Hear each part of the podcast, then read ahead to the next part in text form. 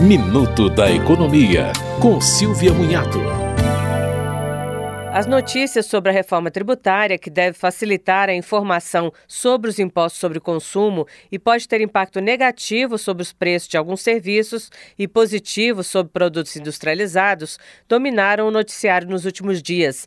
A reforma passou pela Câmara, mas ainda será analisada pelo Senado e depois o governo prevê um ano para a discussão das leis complementares e mais um ano para a adequação dos sistemas operacionais. Portanto, o consumidor ainda deve esperar para ver o que realmente vai ocorrer, já que a transição para o novo modelo só deve começar em 2026 para ser concluída em 2032. Você ouviu Minuto da Economia, com Silvia Munhato.